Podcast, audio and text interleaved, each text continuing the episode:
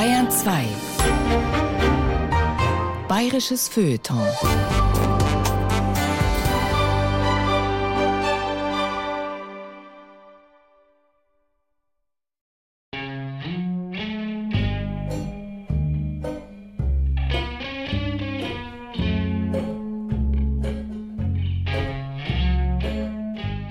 New York, Hillside Avenue, 1. Dezember 1960.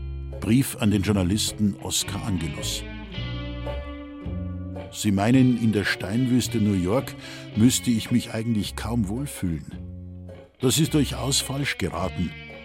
Ich lebe seit fast 25 Jahren hier und keine Stadt der Welt hat mir je so zugesagt. In keiner habe ich mich, einschließlich München und Wien, je so daheim gefühlt denn ich bin ein radikaler Stadtmensch und könnte nie einsam oder in einem Dorf auf dem Lande leben. Ich liebe das Anonyme hier so, man ist unbehelligt.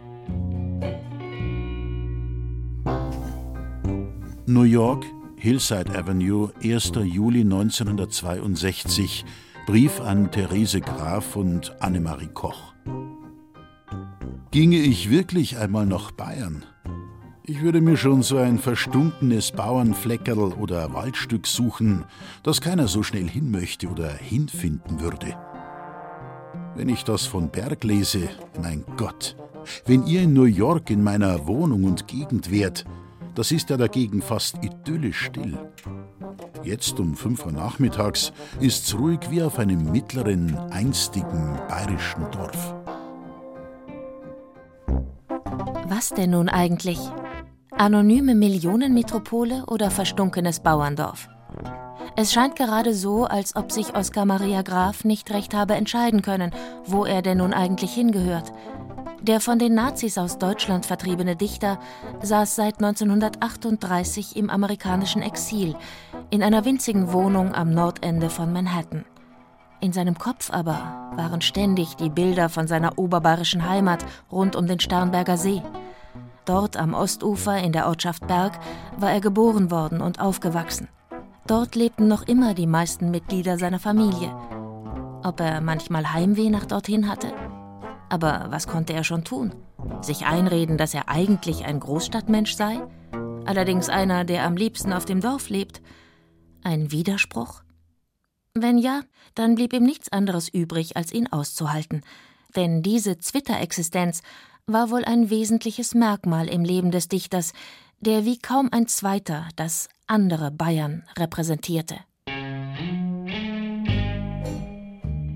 Sie hören Ein Bayer in New York, Oskar Maria Graf als US-Bürger, ein Feature der Reihe Bayerisches Feuilleton von Bernhard Setzwein.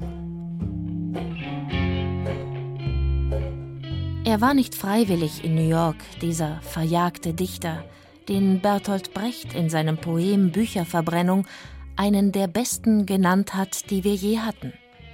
1933 befand sich Oskar Maria Graf auf einer Vortrags- und Lesereise in Österreich, als ihn die Nachricht von der Ernennung Adolf Hitlers zum deutschen Reichskanzler erreichte.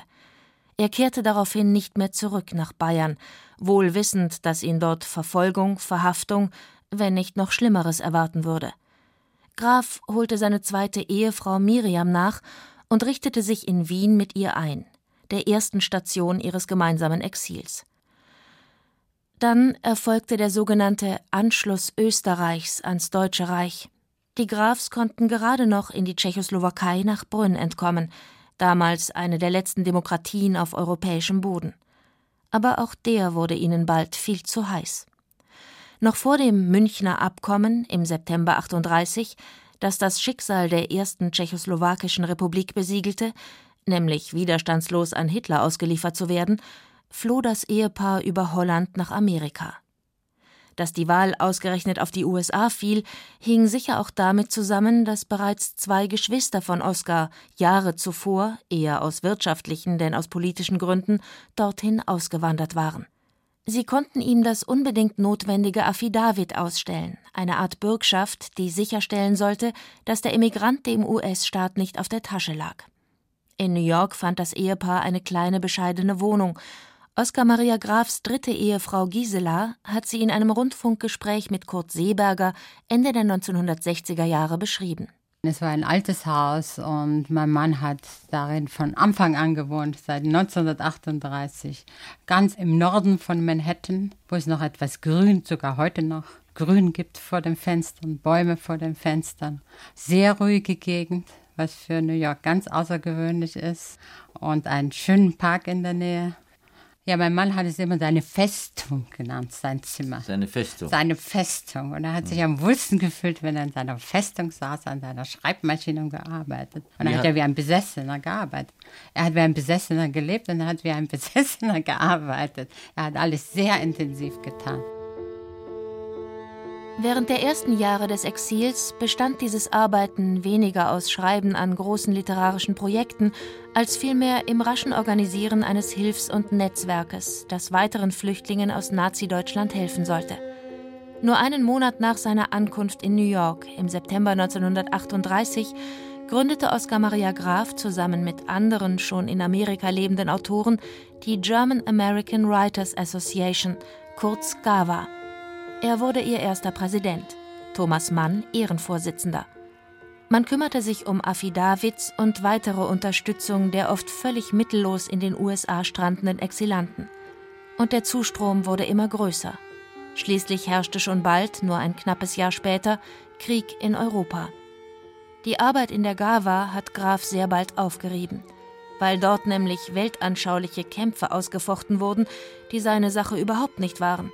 Vor allem die unterschiedlichen linken Sektierer waren es, die Graf mit ihrer ideologischen Verbohrtheit schier zum Verzweifeln brachten. Professor Waldemar Fromm vom Germanistischen Lehrstuhl der Universität München sowie Vorsitzender der Oskar Maria Graf Gesellschaft erläutert, warum.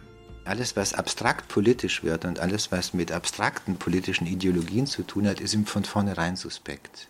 Wie überhaupt man sagen kann, je abstrakter eine Position ist, desto mehr fühlte sich herausgefordert, sie auseinanderzunehmen, zu provozieren, zu kritisieren, weil sie nicht mitten im Leben steht. Also dieses mitten im Leben stehen hat für Graf eine ganz, ganz wichtige Bedeutung. Es kommt vor der Politik.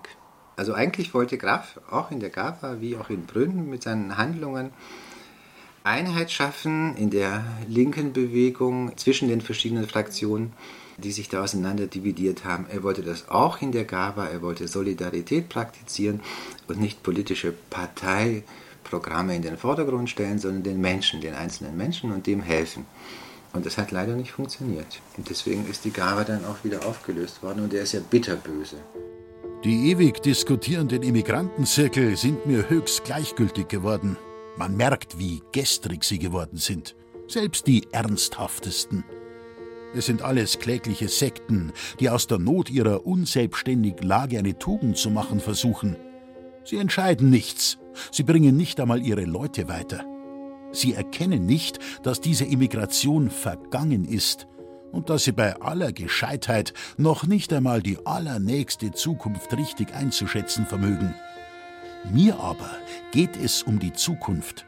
Darum schreibe ich nach diesem Roman, der diese Zukunft vorwegzunehmen versucht, wahrscheinlich nichts mehr oder nur noch Nebensächliches. Ich habe mir auch fest vorgenommen, nach Beendigung dieses Buches Bäcker zu werden, wenn nicht der außerordentliche Zufall eintreffen sollte, dass ich das Buch verkaufe. Das war Graf ja schon einmal gewesen, Bäcker.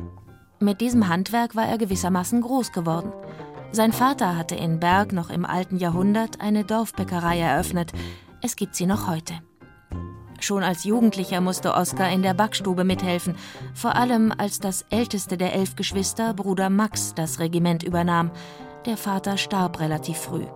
Max war, geprägt durch seine Militärzeit, ein Sadist und Tyrann. Oskar behauptete später, sein Bruder habe ihm regelrecht den Sozialismus auf den Rücken geprügelt. Jedenfalls lief er als 17-Jähriger in einer Nacht- und Nebelaktion aus Berg davon, hinein nach München, dem im Vergleich dazu Großstadtmoloch. Auch dort arbeitete er erst einmal in einer Großbäckerei bzw. Keksfabrik. Nichtsdestotrotz ist es natürlich Koketterie, was er 1942 an das Fabrikantenehepaar Fischer schreibt, das er seit den Brünner-Tagen kannte und das, mittlerweile im Londoner Exil lebend, zu seinen intimsten Briefpartnern gehörte. Nämlich, dass er, der 48-Jährige, wieder zum Bäckerhandwerk zurückkehren werde, sofern sein jüngstes literarisches Projekt ein Flop werden sollte – es handelt sich tatsächlich um ein Buch, in dem Graf versucht hat, einen Blick in die Zukunft zu werfen. Mit dem Roman Erben des Untergangs testete der Autor, und zwar nur dies eine Mal, ein Genre aus, das denkbar fern von ihm lag. Ihm, dem Spezialisten für oberbayerische ländliche Sachen, wie er selbst einmal auf eine Visitenkarte drucken ließ. Das Buch ist reine Science Fiction und spielt nach einem atomaren Weltkrieg.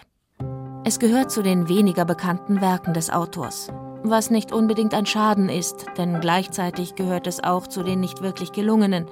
Graf war nun mal kein Spezialist für Ausblicke in die Zukunft. Vielmehr war das Heraufbeschwören der Vergangenheit seine große Kunst, auch wenn er das selber nicht wahrhaben wollte. Im selben Brief an das Ehepaar Fischer hatte er noch geschrieben Jedenfalls bin ich nach langem Nachdenken zu der Einsicht gekommen, wenn wir, auch wenn es sich dabei um die größten Künstler und Dichter handelt, nicht von der Gestaltung der reinen Erinnerung loskommen, hat unser ganzes Schreiben keinen Wert mehr. Das erklärte er zu einem Zeitpunkt, als er mitten in der Gestaltung reinster Erinnerung war, nämlich an der Niederschrift seines vielleicht bedeutendsten Werkes Das Leben meiner Mutter, einer Art bayerischem Nationalepos. Ähnlich sieht das auch Professor Waldemar Fromm.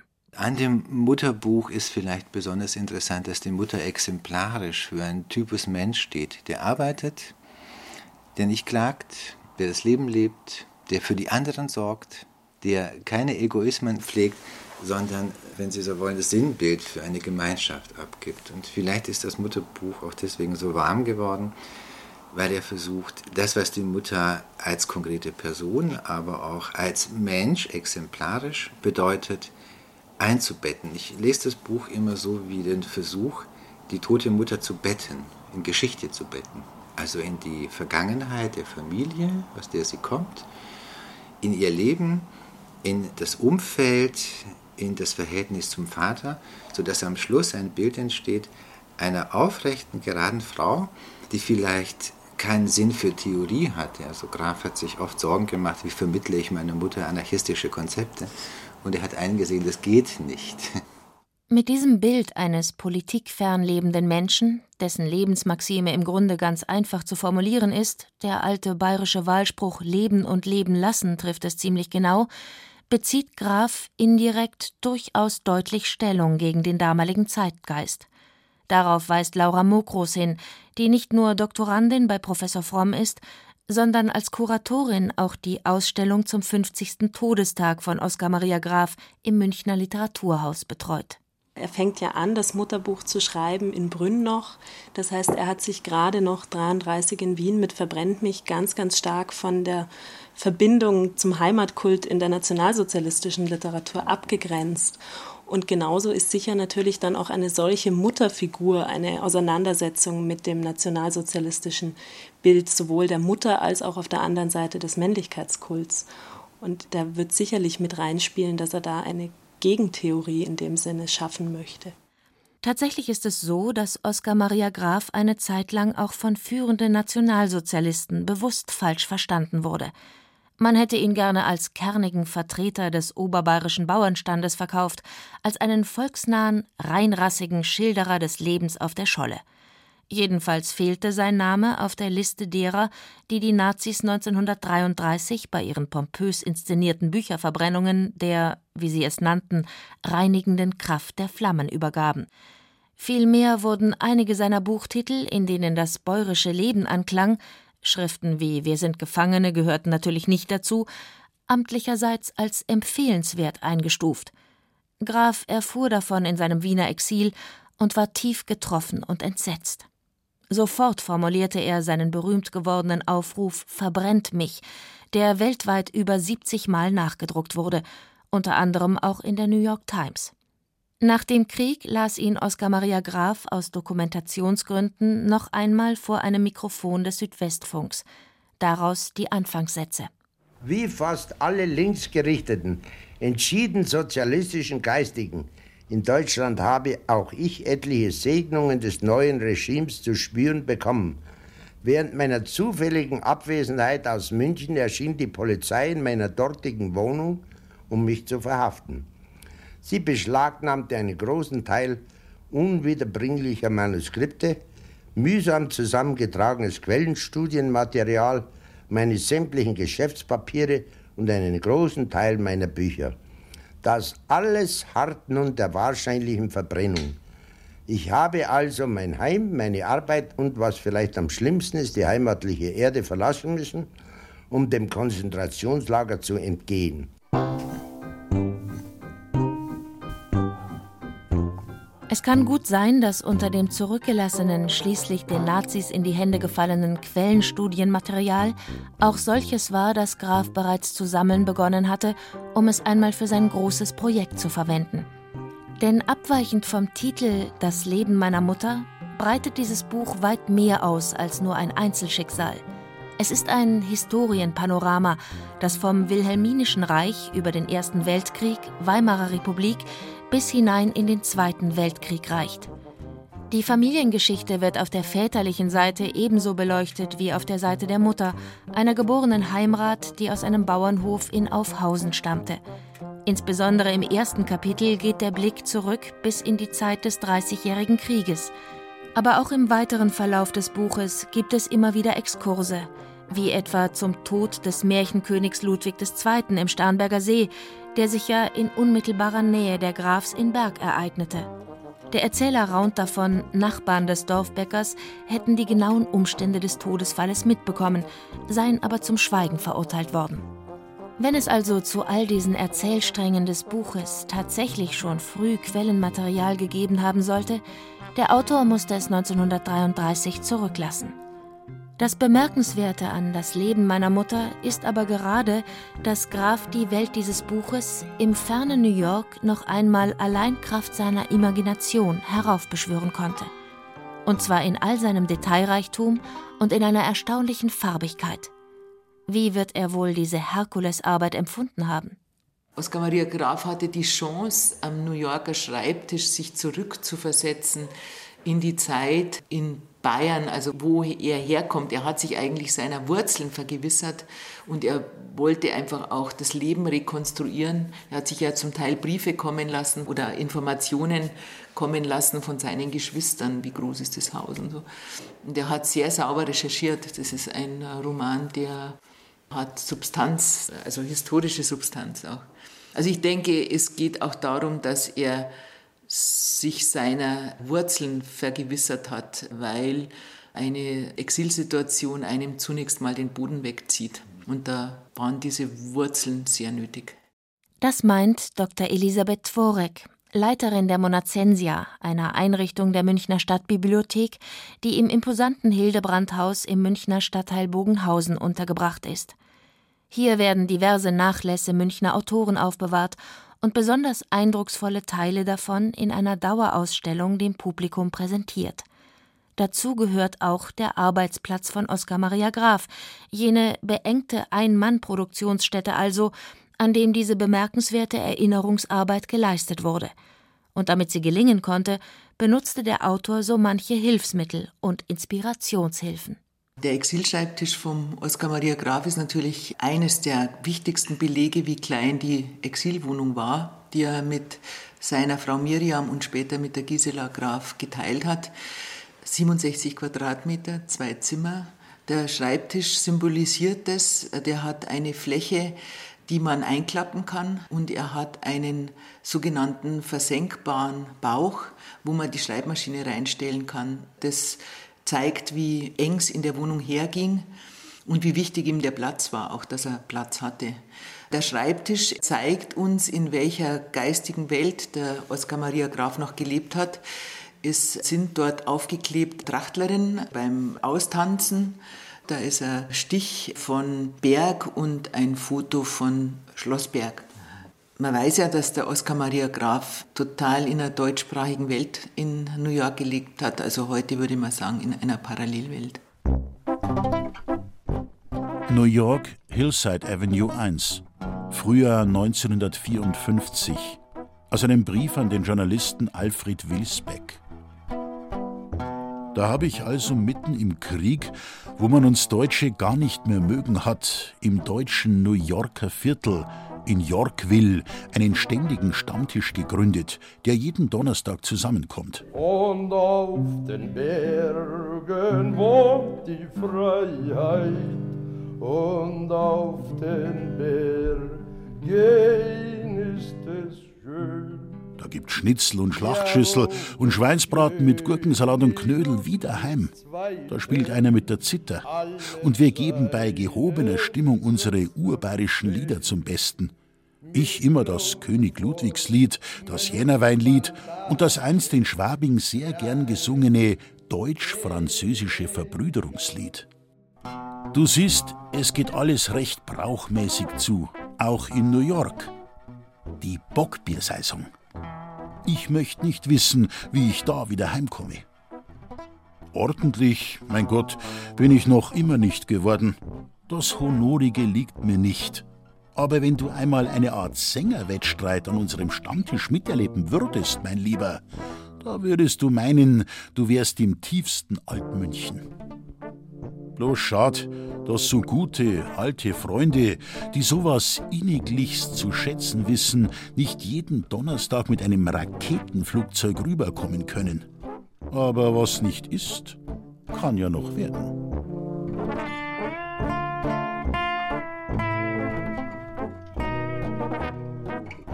Ja, der berühmte Stammtisch von Oskar Maria Graf in New York. Eine Zeit lang fand er Heimstatt in der Gaststätte Alt-Heidelberg um ihn ranken sich viele Anekdoten und Geschichten, und ein berühmt gewordenes Foto gibt es auch davon. Auf ihm sind Graf und Bertolt Brecht zu sehen, und zwar in ziemlich aufschlussreicher Pose. Während Bertolt Brecht nahezu mausgrau und eingeschüchtert dasitzt, gebärdet sich Oskar Maria Graf ungeheuer raumgreifend, geradezu berstend vor Behaglichkeit. Den einen Arm hat er um Brechts Schulter gelegt, in der anderen stemmt er einen Maßkrug. Brecht schaut schmallippig. Graf hat den Mund aufgerissen zu einem donnernden Lachen. Graf Witwe Gisela erinnerte sich 1982. Im Grunde war der sensibelste Mensch, also beinahe mimosenhaft empfindlich, würde ich sagen. Aber das hat er natürlich kaum nach außen merken lassen. Und zwar war es so, dass er betont laut war, sodass Leute, die ihn nicht gekannt haben, oft abgeschreckt waren und nichts mit ihm zu tun haben wollten. Wenn sie aber die Zeit gelassen haben, um mit ihm näher bekannt zu werden, waren sie alle sehr überrascht, dass er im Grunde ein ganz anderer Mensch war. Beim Stammtisch zum Beispiel ging es meistens so, dass er am Anfang natürlich das Gespräch immer, das, das hat er sowieso, das Gespräch hat er immer beherrscht am Stammtisch, tonangebend. Wenn er jemanden nicht mochte, den hat er sehr gut wegekeln können, wenn er ihm nicht gepasst hat. Aber am Ende des Stammtisches, sehr oft so um 12 Uhr nachts, 1 Uhr morgens, wenn er etwas getrunken war, hat er sein kleines Heftchen aus der Tasche gezogen, in dem er seine Lieblingsgedichte hatte. Ganz zarte Gedichte, meistens zarte Liebesgedichte. Und die hat er also unbeschreiblich gut rezitiert. Und selbstverständlich hat er sie auf Deutsch rezitiert wie ja am Stammtisch und auch sonst Oskar Maria Graf sehr darauf bedacht war, sich in einem Umfeld zu bewegen, wo er am besten überhaupt nicht darauf angewiesen war, sich der Verkehrssprache seines Exillandes bedienen zu müssen. Geradezu mit kindlichem Trotz behauptete er ja immer wieder Ja, ich kann überhaupt kein Wort Englisch. Sie können kein Englisch und no. seit wann wohnen Sie in New York? 20 Jahre. Na, ich glaube, kein Wort ist übertrieben. Äh, ja, also das ist natürlich übertrieben. Ich meine, ich kann schon ein bisschen mich verständigen oder irgendwas, aber lesen kann ich überhaupt nicht. Ich bin also in diesem Land ein vollkommener Analphabet. Aber ich komme ganz gut aus, denn ich verkehre ja hauptsächlich nur mit Landsleuten. Und zwar nicht mit äh, Vereinen oder sowas, sondern die sich selbst mit mir zusammengefunden haben. Ne? Die sind meistens in New Jersey und in New York. Und ich habe in New York einen Stammtisch und da finden sich Freunde zusammen. Und das habe ich in jedem Land von der Emigration gehabt.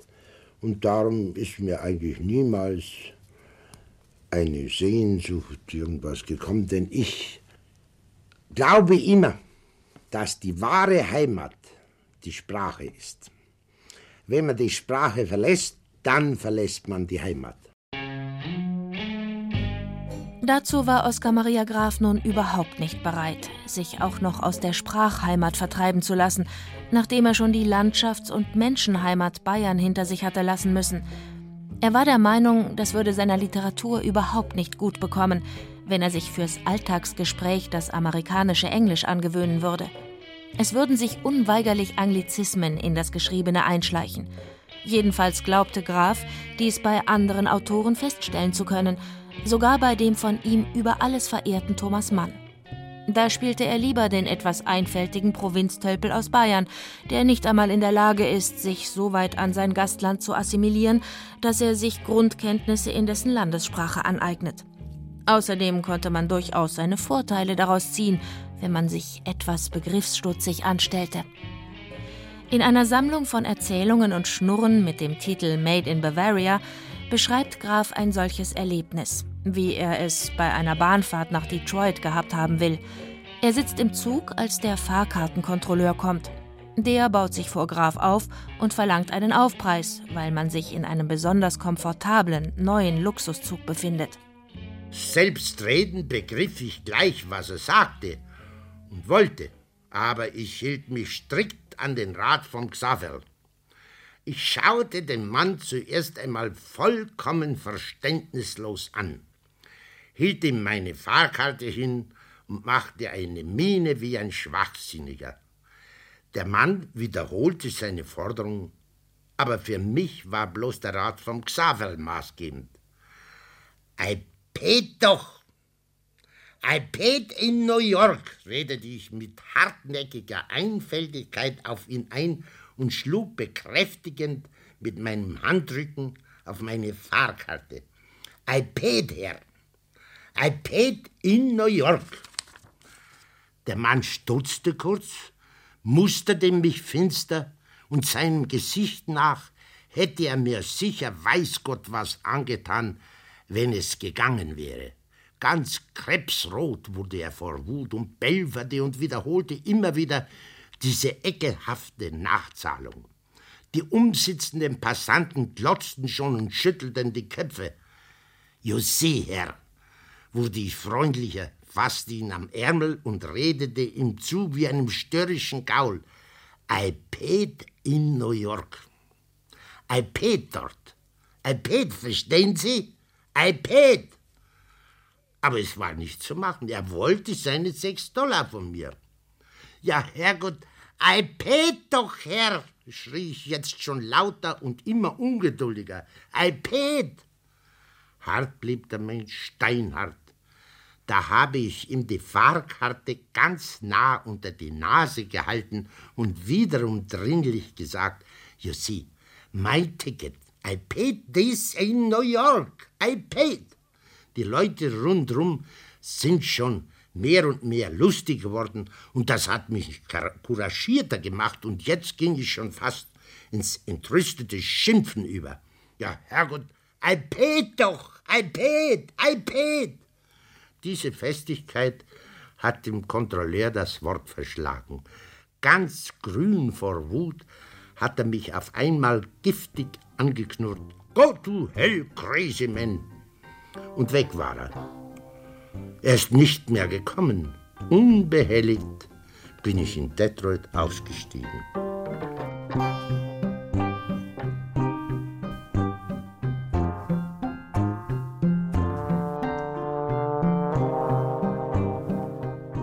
Was man sehen muss, ist, dass er sicher nicht so gut Englisch konnte, dass er wie andere Schriftstellerkollegen auf Englisch hätte schreiben können.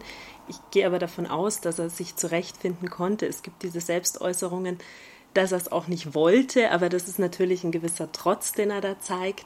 Was es aber andererseits auch immer wieder deutlich wird, auch in Briefen und in, in Aufzeichnungen, ist, dass Miriam ganz, ganz wichtig war, die wirklich für ihn übersetzt hat. Gerade dann in der Zeit ab 45, wo er auch versucht, sich irgendwo schriftstellerisch doch an den amerikanischen Markt anzunähern, weil klar wird, dass er erstmal noch bleiben wird und er dann so in Richtung Story schreiben möchte, gibt es Berichte, dass Miriam ihm englische Kurzgeschichten übersetzt hat, weil sie das sehr, sehr flüssig konnte. Also sie liest quasi vor und übersetzt, weil er verstehen möchte, wie das gestrickt ist. Also das zeigt zum einen, dass es natürlich keine komplette Abwehrhaltung gegen das Amerikanische gibt, sondern dass er da durchaus versucht, auch in seinem Schreiben drauf einzugehen, aber eben doch, dass die Sprache sicher nicht flüssig geworden ist für ihn. Miriam Sachs, preußische Jüdin und Cousine der Dichterin Nelly Sachs, wurde in den 40 Jahren, die sie mit Oskar Maria Graf in denkbar engster Symbiose zusammenlebte, so etwas wie sein Lebensmensch. Als sie sich kurz nach Ende des Ersten Weltkrieges in den Kreisen der Schwabinger Bohème kennenlernten, fand sie ihn erst nur einen grässlichen Kerl. Seine Posen und Selbstinszenierungen als Weiberheld und Trunkenbold widerten sie an. Und dennoch war da etwas, was sie faszinierte. Sein dichterisches Ingenium. Das war so überwältigend, dass sie schließlich alles dafür tat, dass sich das Potenzial ihres Partners in allen Facetten entfalten konnte. Eigene Schreibversuche stellte sie ein, sie sorgte mit sie intellektuell eher unterfordernden Arbeiten für den Lebensunterhalt, und selbstverständlich folgte sie Oskar Maria Graf auch auf dem langen und entbehrungsreichen Weg ins Exil. Wenn sie mal weggefahren ist, dann hat sie gerne gesagt, kümmert euch bitte um mein Baby. Und für Graf war Miriam, was den Schutz angeht, die Sicherheit angeht, eine extrem wichtige Person. Und ich glaube auch im Exil, weil sie auch in der Lage war, seine Ausbrüche zu nehmen, damit umzugehen, also auch mit den kantigen Seiten von Graf so umzugehen, dass daraus nie ein Drama geworden ist, sondern eher einen mildernden, ausgleichenden, lebensbejahenden Einfluss auf ihn genommen hat. Also ich halte das für sehr wichtig.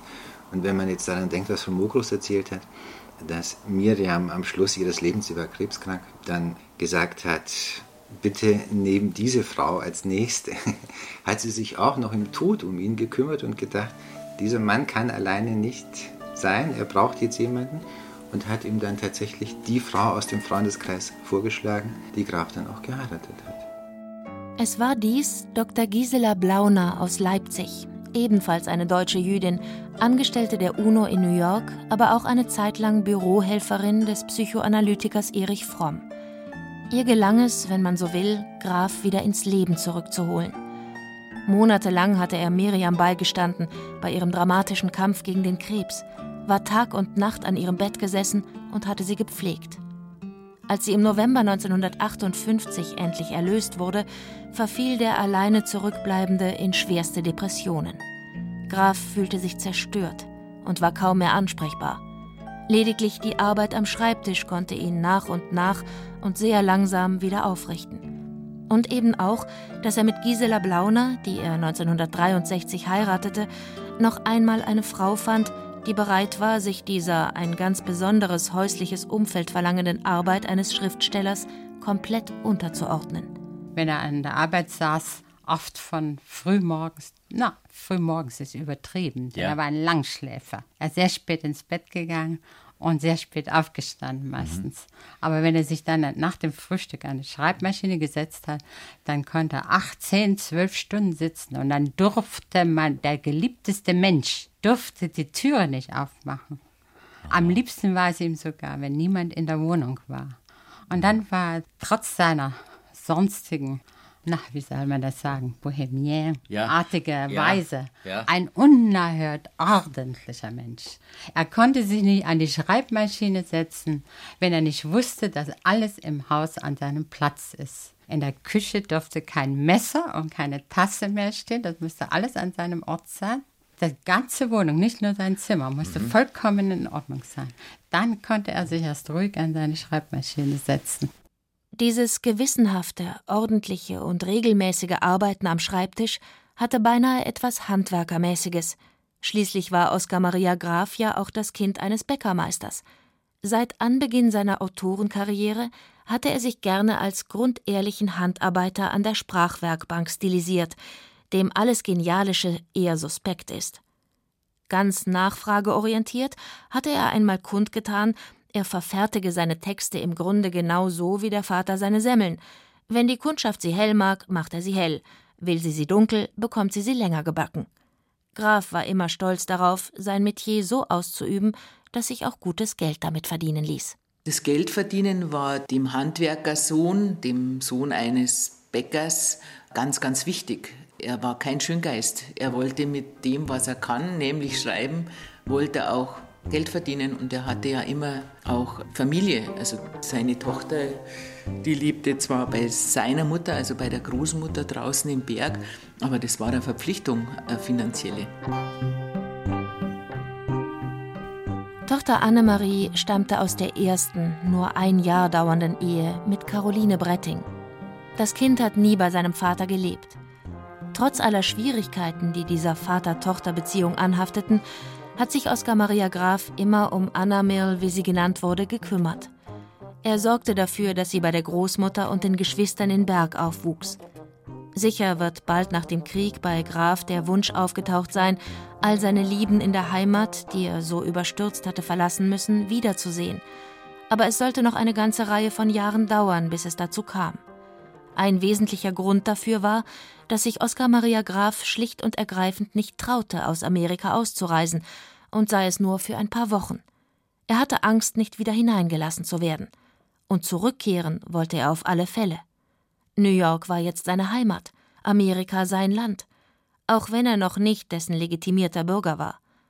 Als alter Pazifist, der sich schon während des Ersten Weltkrieges in seiner deutschen Heimat lieber für geistesgestört hatte einstufen und in einen Karzer einsperren lassen, widersetzte sich Graf einem ganz wesentlichen Punkt beim behördlichen Einbürgerungsprozedere.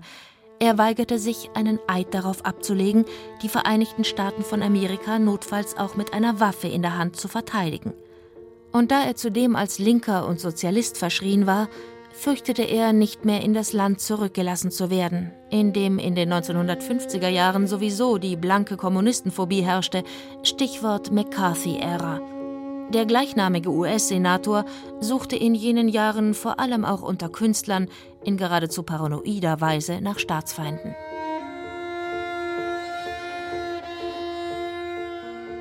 In einem Brief an Leon Feuchtwanger, der selbst bis zu seinem Tod staatenlos blieb, schildert Graf mit hörbarem Vergnügen, wie er die Einwanderungsbehörde dazu gebracht hat, doch noch auf seine Bedingungen einzugehen. New York, Hillside Avenue, 14. Mai 1958, aus einem Brief an Leon Feuchtwanger. Nun ganz plötzlich, vor ungefähr zweieinhalb Monaten, wurde ich abermals vor das Naturalisationsamt geladen und erwartete von neuem ein sinnloses Hearing. Da ich immer noch nicht Englisch kann, ging meine Frau mit. Und da geschah das Erstaunliche. Der Beamte hatte die Riesenakte vor sich und sagte Herr Graf, diese Akten haben dem amerikanischen Staat Tausende von Dollars gekostet und sind wertlos. Sie können sich hauptsächlich bei Ihren Mitimmigranten bedanken für all die Denunziationen. Ich musste wirklich ein wenig lächeln, aber das war nicht gut. Der Mann wurde sofort ernst und bedeutete mir nun, es müsse ein neues Verhör angestellt werden, aber das sei nicht allzu lang. Es wurde ein amtlicher Übersetzer herbeigerufen, und nun ging es also um die Hauptfragen. Waren oder sind Sie jemals Kommunist gewesen? Ich? Nein, ich war überhaupt in meinem Leben noch nie in einer Partei. Der Beamte Verweigern Sie immer noch jeden Waffendienst für Amerikas Verteidigung, und wenn ja, warum? Ich? Ich werde niemals einen Staat oder irgendein System mit der Waffe verteidigen, weil das für mich barbarisch ist. Wenn ich Sie umbringe, kann ich nicht mehr mit Ihnen reden. Ich bin seit 30 Jahren Anhänger Tolstois und ungefähr so etwas wie ein religiöser Sozialist. Es folgten noch ein paar weitere Fragen, dann durfte Graf wieder gehen. Zwei Wochen später erhielt er das Bürgerschaftspapier und die Vorladung zur sogenannten Einschwörung. 250 frisch eingebürgerte Personen erschienen. Die 250 mussten aufstehen und die Schwurhand heben und den langen Schwur wörtlich nachsprechen. Ich wurde an einen einzelnen Tisch gesetzt und konnte mich nur auf die Winke des Beamten verlassen. Schließlich wurde ich allein vor den Richter gerufen. Der las mir den Schwur vor. Der meine dauerte im Gegensatz zu dem der 250, der circa zehn Minuten dauerte, nur ganze drei. Denn man hatte alles, was Militär und Kriegsdienst betraf, herausgelassen. Ich stand mit erhobener Hand da und verstand nicht ein Wort. Zum Schluss sagte ich nur Thank you. Und da lächelten der Beamte und der Richter nur ganz dünn. Im Januar 1958 erhielt Graf die Einbürgerungsurkunde und nun stand nichts mehr einer Besuchsreise in die alte Heimat im Wege. Bereits im darauffolgenden Juni landete er am Flughafen in München. Durch ein Missgeschick kam es dazu, dass dort niemand auf ihn wartete, kein Empfangskomitee und kein Abholdienst. In Briefen an Freunde beklagte sich Graf bitterlich, dass ihn das offizielle München saumäßig behandle. Vor allem der Kulturdezernent der Stadt, Herbert Hohenemser, zog sich den geballten Zorn des heimkehrenden Bayerndichters zu. Entzündet hatte sich das Ganze eher an einer Lappalie. Es war geplant, dass Graf im ehrwürdigen Cuvier-Theater eine Lesung halten sollte. Er bestand allerdings darauf, in der kurzen Lederhose, der Wix, aufzutreten. In diesem Gewand war er schließlich schon bei einem Schriftstellerkongress in der Sowjetunion aufgetreten und bei hochoffiziösen Anlässen in Amerika. Nur in Bayern, der Heimat der Lederhose sowie ihres Trägers, wollte man ihm das untersagen. Sturschädel Oskar beharrte darauf. Er las in der Lederhose, im Cuvier-Theater. Was einen mittleren Skandal auslöste, zumindest einen Sturm im Wasserglas. Auf was aber legte er es an mit dieser Halsstarrigkeit? Professor Waldemar Fromm von der Oskar Maria Graf Gesellschaft meint, ich finde das typisch für Grafs Umgang mit Gesellschaft. Also er testet aus, er trägt mich in die bundesrepublikanische Öffentlichkeit als Individuum. Er führt einen Briefverkehr darüber, ob er in Lederhosen auftreten darf. Und er sagt, ja, warum darf ich das nicht, wenn ein Inder in landesüblicher Tracht im Cuvier-Theater auftreten könnte, warum darf ich nicht in Lederhosen? Und diese Tests, die Graf macht mit der Öffentlichkeit, mit den Menschen, geben ihm immer auch in der Antwort, diese Menschen geben einen Einblick in den Zustand der Gesellschaft. Und ich glaube, dass die Lederhosen-Episode, so wie in Moskau auch, eine wichtige Geschichte ist, weil er merkt, die Öffentlichkeit ist nicht bereit, mich als Individuum zu akzeptieren. Ich werde in eine Gruppe geschoben. Für ihn war dieser Auftritt im Cuvier-Theater, das war ihm viel zu papierern, würde ich sagen. Er wollte bei sich sein. Außerdem rein aus der Sicht eines Anarchisten gesehen, es war ja in der Residenz dieses Cuvier-Theater. Jetzt hatte man 1918 erst einmal die Monarchie abgeschafft mit viel Blut und da hat äh, Oskar Maria Graf einen großen Anteil beigetragen und jetzt war eben diese Lesung wieder in der Residenz und da wollte er eine ganz klare Duftmarke in Richtung Volk setzen. Und das Volk trägt eben Lederhose. Zumindest in der Vorstellungswelt von Oskar Maria Graf, der immerhin bereits 1933 das Land verlassen hatte. Dass aber ausgerechnet die Nazis dieses Kleidungsstück für sich und ihre Blut- und Bodenbewegung reklamierten, das hätte er auch schon in den 1920er Jahren beobachten können. War ihm denn das nicht bewusst, wie sehr die Wix ideologisch belastet war? Dr. Elisabeth Tworek von der Monacensia meint, also das ist die spannendste Frage. Ich denke, dass der Oskar Maria Graf sich bewusst damit auseinandergesetzt hat. Für ihn ist einfach die Lederhosen ein Kleidungsstück gewesen, das er schon von frühester Kindheit getragen hat. Ein praktisches äh, Kleidungsstück und das wollte er sich nicht nehmen lassen. Es war ja eines der wichtigsten Kleidungsstücke, in denen sich die NS-Größen gezeigt haben. Und als die Partei noch verboten war, die NSDAP, da haben viele NSDAP-Mitglieder sind in der Lederhosen rumgerannt, um Bodenständigkeit und Nähe zum Volk zu demonstrieren. Apropos Lederhose. Am 22. Juli 1958, justament seinem 64. Geburtstag, war Oskar Maria Graf Ehrengast beim Münchner Brettel, einer Live-Sendung des Bayerischen Rundfunks. Das Publikum, der Moderator Emil Vierlinger und das Geburtstagskind waren bester Laune. How you do you do, Mr. Graf? Ja, so Auf Deutsch, wie geht's einer? Gut. Ja, das verstehe ich. Englisch kann ich nur so viel, dass ich mich eben verständigen kann. Ne? Ja, ja. Und äh, haben Sie eigentlich, äh, wenn Sie bloß so ein paar Brocken Englisch können, nie äh, Heimweh gehabt, nie Sehnsucht nach Ihrem Bayernland? Nein, das eigentlich nicht, denn in New York trifft man mehr waschechte Bayern wie in München. Was aber? Bei dieser Gelegenheit wurde dem Dichter im Namen des Bayerischen Rundfunks eine neue Lederhose überreicht, wofür sich Graf mit dem in unserem Feuilleton schon einmal angespielten König Ludwig-Lied bedankte. Und auf den Bergen wohnt die Freiheit und auf den Bergen ist es schön. Ja, wo des König Ludwigs Zweiten alle seine Schlösser stehen. Der ersten Deutschland- und Europareise 1958 folgten noch drei weitere. Am triumphalsten war wohl die im Jahr seines 70. Geburtstages 1964. Da wurde er nicht nur in die DDR-Akademie der schönen Künste in Ostberlin aufgenommen, seine Bücher erschienen immer auch im östlichen Teil des zerschnittenen Landes, manchmal sogar erst dort und dann im Westen. Auch ließ es sich seine Heimatgemeinde Berg nicht nehmen, den mittlerweile weltberühmten Sohn der Gemeinde zu ehren. Und die Stadt München verlieh ihm die Ehrengabe und Goldmedaille für besondere Verdienste. All das hätte eigentlich den Boden bereiten können und sollen für eine endgültige Rückkehr des Exilanten. Doch sie blieb aus. Ein Rest Fremdeln blieb bei Oskar Maria Graf immer bestehen in Hinsicht auf dieses Nachkriegsdeutschland. Man konnte ja nie wissen, mit wem man da zusammentraf und was der gegenüber für eine Rolle gespielt hatte.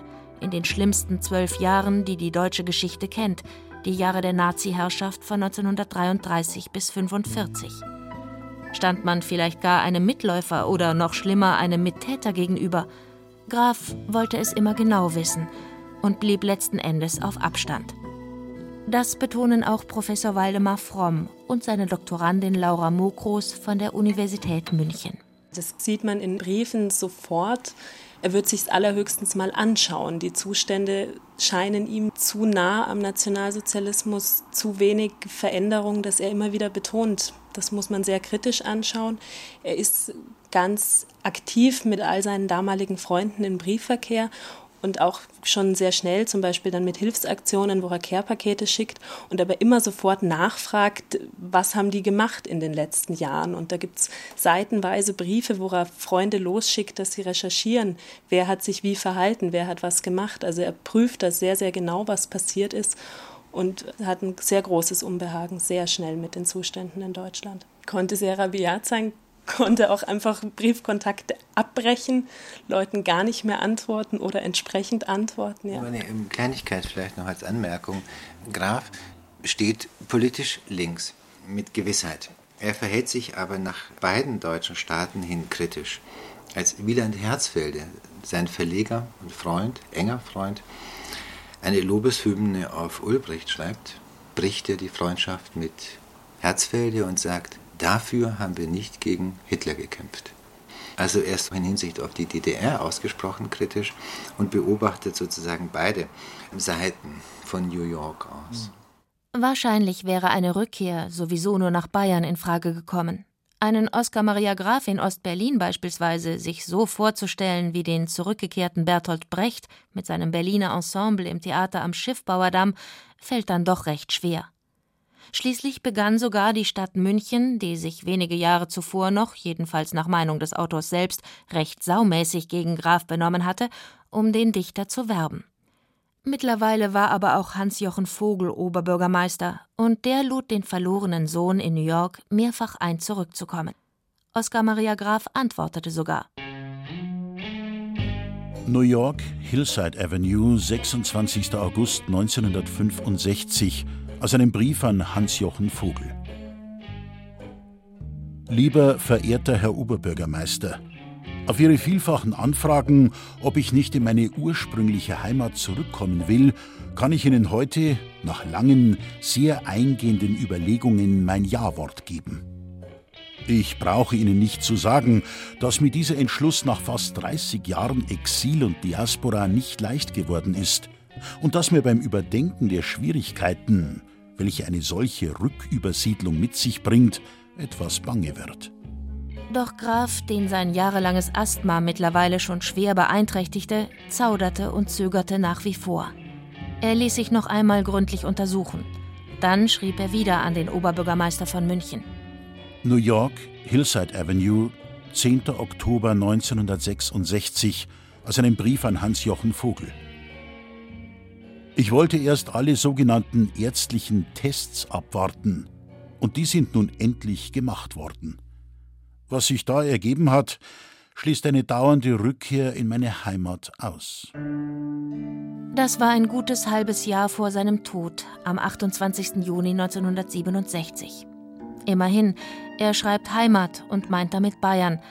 Lange Zeit ließ er diese Zuschreibung ja nur für sein Manhattan mit der winzigen Wohnung in der Hillside Avenue gelten.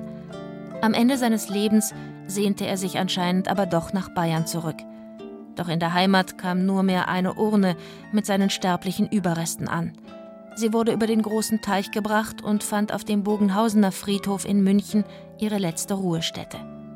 Gestorben ist Oskar Maria Graf in der Riesenmetropole am Hudson River.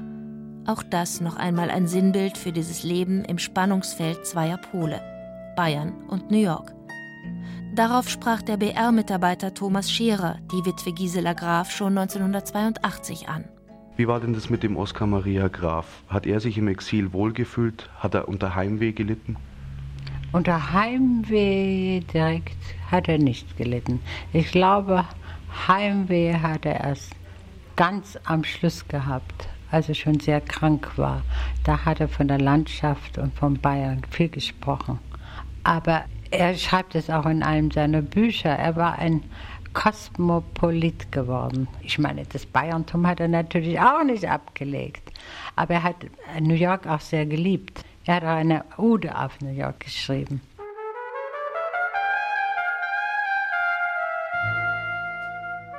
Zuerst, New York, schienst du in deinem Übermaß an Kraft, Verderbtheit und exzentrischem Betonen des Äußersten fast wie ein ungeheurer Kinospaß für den sich nur die grellsten Pointen lohnen.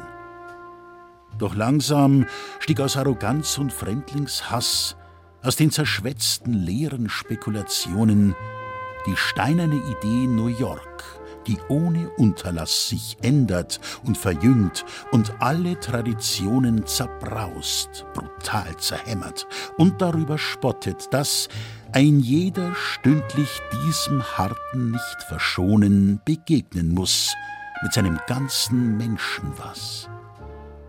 Da fing ich an, in dir zu leben und zu wohnen. New York, Zenit des Erdballs, alles, was ich bin und war, hat sich in dich hineingesponnen.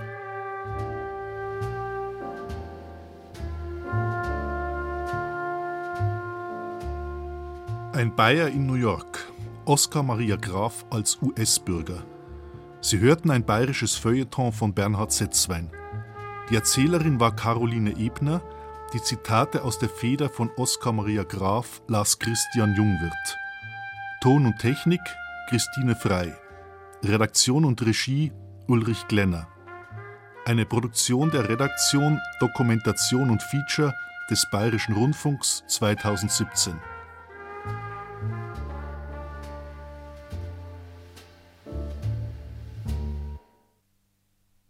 Die in dieser Sendung verwendeten Originaltöne von Oskar Maria Graf sind in voller Länge auf einer Doppel-CD zu hören, erschienen im Hörverlag München unter dem Titel Made in Bavaria Geschichten und Interviews von und mit dem Autor.